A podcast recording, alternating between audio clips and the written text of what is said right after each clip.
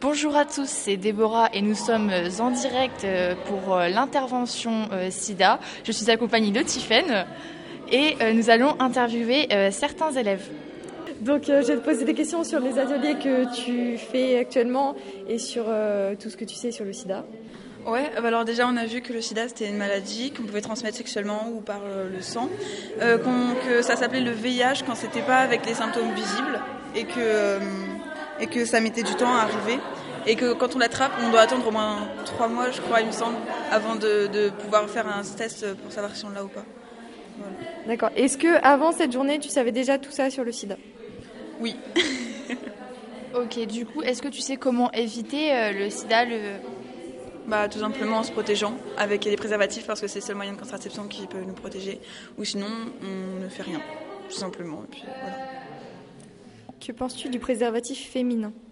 Bah déjà ça coûte un peu cher vu que c'est genre 8-9 euros le paquet de 3 et que euh, c'est pas enfin c'est pas très répandu, on n'en parle pas beaucoup, les gens ils connaissent pas trop, ils savent pas comment ça se met, ils sont là ouais c'est bizarre, c'est gros, ça fait peur, donc euh, on n'en parle pas beaucoup je trouve. voilà. Est-ce que tu penses qu'on devrait en parler plus? Bah oui, faut que faut qu'on faut, pas qu'il y ait de gêne dans, les choses comme ça, je sais pas, c'est c'est bête d'avoir des tabous. Il faut qu'on en parle plus, qu'on en, on en parle beaucoup de ceux pour les garçons et jamais pour ceux des femmes. même les prix, c'est pas du tout la même chose, quoi. Et du coup, bah, faudrait qu'on en parle plus. Donc tu trouves qu'il y a quand même des inégalités dans la sexualité entre les hommes et les femmes? Bien sûr que oui. Exemple, le geste euh, de masturbation d'un homme, et eh bah, tout le monde le connaît, et celui de la femme, euh, bah, euh, tout le monde est là, c'est quoi et tout. Il y a plein de trucs comme ça. Les garçons, ouais, c'est marrant. Puis les filles, on n'en parle jamais parce que c'est tabou, c'est gênant, non, regardez pas, voilà. Et c'est triste que ce soit comme ça. voilà. Est-ce que tu pourrais facilement parler de ta sexualité avec ta famille? Non, c'est les seules personnes avec qui je pourrais pas. à part ma soeur, mais après mes parents et tout, ma famille, non, non, non. Est-ce que tu sais que le préservatif féminin existe? Oui. Tu en penses quoi?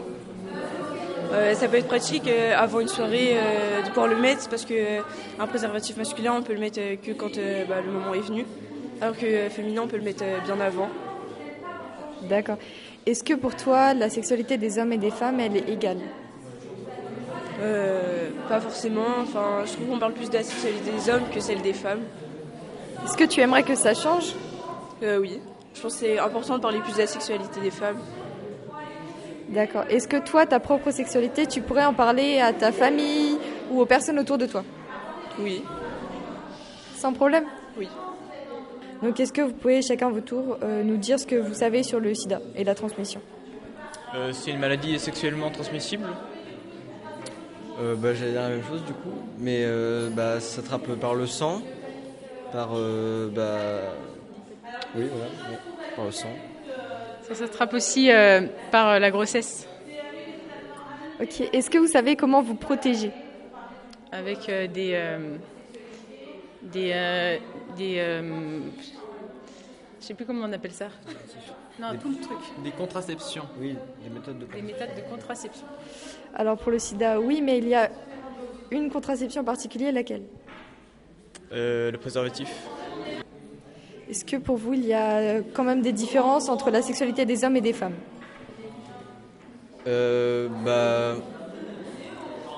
Oui, parce qu'on la vit pas forcément pareil, mais euh, je pense que c'est égal, enfin, genre euh, préservatif féminin, masculin. Euh. Je suis d'accord avec Lenny, oui. Frère, une fille a plusieurs relations sexuelles avec différents garçons. Parce qu'on a souvent ce stéréotype-là et je voulais savoir si vous, ce que vous en pensiez en fait. Bah moi, euh, ça me choque pas. Enfin, euh, peu importe qui me dit ça, que ce soit un gars ou une fille, moi ça me choque pas. Enfin, également, pareil. On est tous égaux. Et euh, pour finir, est-ce que vous pourriez facilement parler de votre sexualité avec votre famille ou votre entourage? Moi, ma famille, mais mes amis, ouais. Ouais, ma famille et mes amis seront au même niveau. Pas ma famille, euh, pas, surtout pas mes grands-parents. Et euh, je pense, je sais pas, juste mes, juste mes meilleurs amis. Ok, donc on va, on va rebondir sur les moyens de contraception. Est-ce que vous pouvez nous dire plusieurs moyens de contraception, autant féminins que masculins? Euh, Je sais qu'il y a les préservatifs masculins et féminins. Je sais qu'il y a aussi la pilule de contraception pour les femmes, qu'on doit utiliser tous les jours, je crois, il me semble. Et pour le reste, bah, je sais qu'il y a les stérilés et les, comment dire L'histoire, voilà, l'appelant, ce qu'on met sous la peau. Ok, bah t'as as tout dit, mais vas-y. Et bah, c'est tout ce que j'avais en tête. J'en avais pas plus en tête. Ok, alors si jamais vous avez un, un doute euh, concernant euh, votre santé et que vous pensez avoir le sida, euh, comment on fait pour se dépister? Est-ce que vous l'avez vu? Juste, je peux juste répéter ta question parce que j'avais pas entendu avec le. Alors du coup, si vous avez des doutes sur le fait d'avoir le sida, comment vous faites pour vous dépister Euh, j'attendrai déjà quelques mois. Ensuite, une, je ferai une prise de sang et j'attendrai le résultat pour bien être assuré. Puisque je sais qu'il nous a dit encore, il nous a rappelé encore avec l'intervention qu'il fallait attendre au moins trois mois pour avoir des, des résultats fiables après une prise de sang. Du coup, je pense que pour moi, ce serait la solution la plus fiable, une prise de sang. Tu veux rajouter euh, quelque chose? Bah, il y a des centres euh, pour ça euh, qui sont anonymes. On peut se faire euh, prescrire une prise de sang par un médecin ou quelque chose comme ça. Ouais, C'est important de le dire que c'est anonyme et qu'on peut y aller en étant euh, quand même euh, mineur. Alors du coup, je voulais vous parler, est-ce que vous pensez qu'il y a des inégalités hommes-femmes et s'il y en a, lesquelles? Bah, on voit déjà au niveau des rapports sexuels, l'homme est plus vu comme dominant et la femme soumise. Et c'est pas normal. Ok, et pour toi? Euh, pour ma part, je- même si ça va être une- plus une piqûre de rappel, beaucoup de personnes peuvent dire ou pensent que la femme est plutôt soumise pendant un rapport.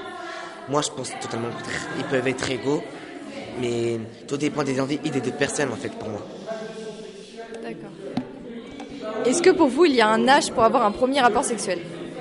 Euh, pour moi, tout dépend de la maturité, mais personnellement, je conseillerais de ne pas le faire avant 15 ans. Très bien. Oui, 15 ans, c'est bien. Parce que après, enfin oui, après ça dépend de la mentalité, mais oui, euh, en dessous de 15 ans, c'est assez tôt quand même. Est-ce que ce serait pour vous euh, simple de parler de votre sexualité à votre famille ou à vos amis? Bah, dans la famille, ça dépend qui, mais dans la société, en général, c'est assez euh, tabou. Alors que ça devrait pas l'être parce que c'est tout le monde euh, le fait.